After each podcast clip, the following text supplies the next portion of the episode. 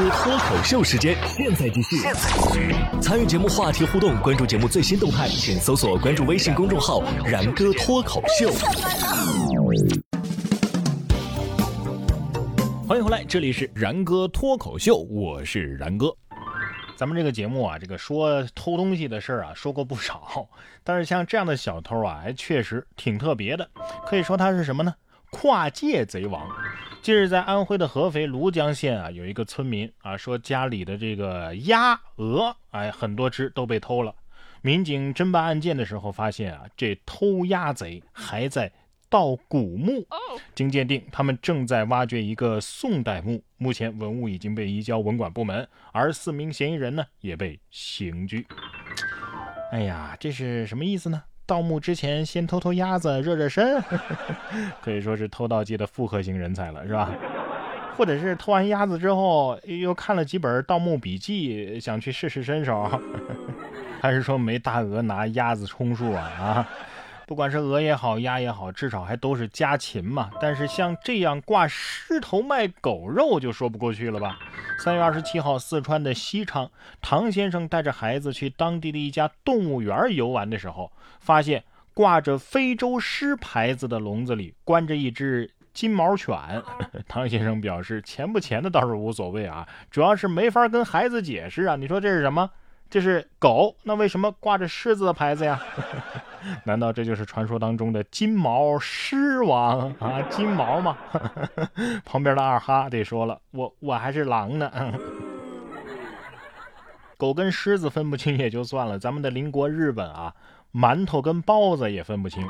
近日在日本啊，有一家老字号点心铺啊，叫景村屋，推出了名为“素馒对不起”的包子。哎哎，这包子有什么特色呢？就是没馅儿，顾客可以直接食用，也可以将香肠啊、果酱啊等等食材夹在中间搭配食用。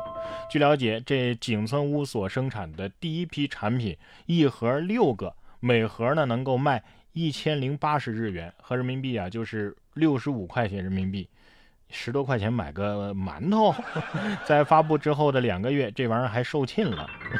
你说我该怎么告诉他们这就是馒头啊？在线等，挺急的。哎呀，十多块钱买个馒头，海运过去都比这个便宜啊！这这吃了个寂寞呀。说到海运，最近遭封喉近一周的埃及苏伊士运河，在北京时间的三十号凌晨，终于啊正式恢复通行了。被迫停留的四百多艘船只将在三天之内陆续的疏导通过。嗯，可喜可贺呀！接下来就谈谈赔偿金吧。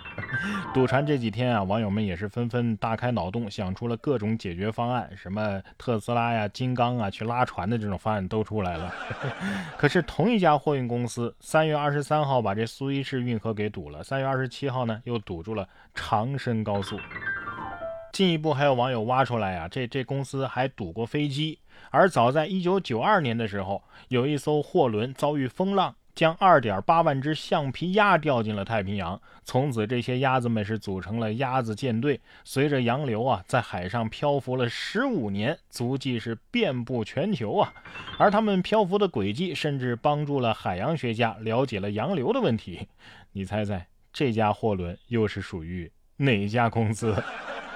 车能把路给堵住，这不稀奇；但是车能把嗓子眼儿给堵住的，你肯定没见过。近日，在咱们云南的大理，就有一位二十三岁的小伙子李某下象棋的时候与人怄气，一怒之下呀，竟然把象棋棋子里的车啊，也就是那个车呀，给吞了下去。医院接诊之后，经过 CT 检查。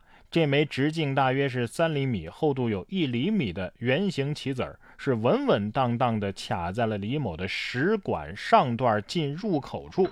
由于卡住的时间超过了十个小时，棋子儿周围食管的组织充血肿胀是相当的明显，随时都有坏死穿孔的风险。最终，医生将象棋顺势推到了胃里，然后巧妙地使用安全套套取象棋之后。完整的取出了体外，这个医生还真是有一套啊啊！哎，你干嘛不直接把帅给吞了呢？你吞车干嘛呀？你吞了帅，对方不就没法把你将死了吗？啊！掏狙的汉子，你嗓子眼真粗啊！车不是用来吞的，是用来开的。但是开车呀，一定要注意安全。这位小伙子呀，开车开出了幻觉。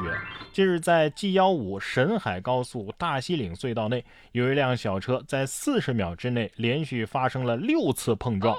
司机就说，他当时出现了幻觉，一直在叫妈妈。后来发生什么事儿，他完全不记得。所幸小车在碰撞过程当中并没有和其他的车辆发生事故。经过民警认定，司机是因为连续驾驶车辆超过四个小时以上，所以出现了精神恍惚、注意力不集中，所以要负事故的全部责任。哎呀，这这这不是吃了毒蘑菇吗？啊，我第一反应觉得他毒驾不对，毒驾应该会被查出来，那就是吃到毒蘑菇了，这这太吓人了。哎呀，如果不是的话，难道是跟平行世界的自己连上线了？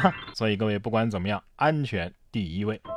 不光是人啊，近日在美国的康涅狄格州，就有一只熊妈妈带着四只熊孩子过马路啊，这是真的熊孩子。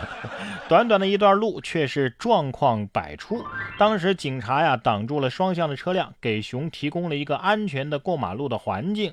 但是在视频当中啊，熊妈妈先是咬住了一只幼崽儿，另一只小熊则是跟在妈妈身后一起走。第三只熊崽儿看到妈妈走了，也自己过了马路，但是。最后一只小熊啊，在马路对面爬电线杆呢。熊妈妈立即赶过来把它给拉了下来。结果呢，另一个孩子又跟着妈妈返回了原地。熊妈妈交替的咬住这两个孩子，艰难的将他们带到了马路对面。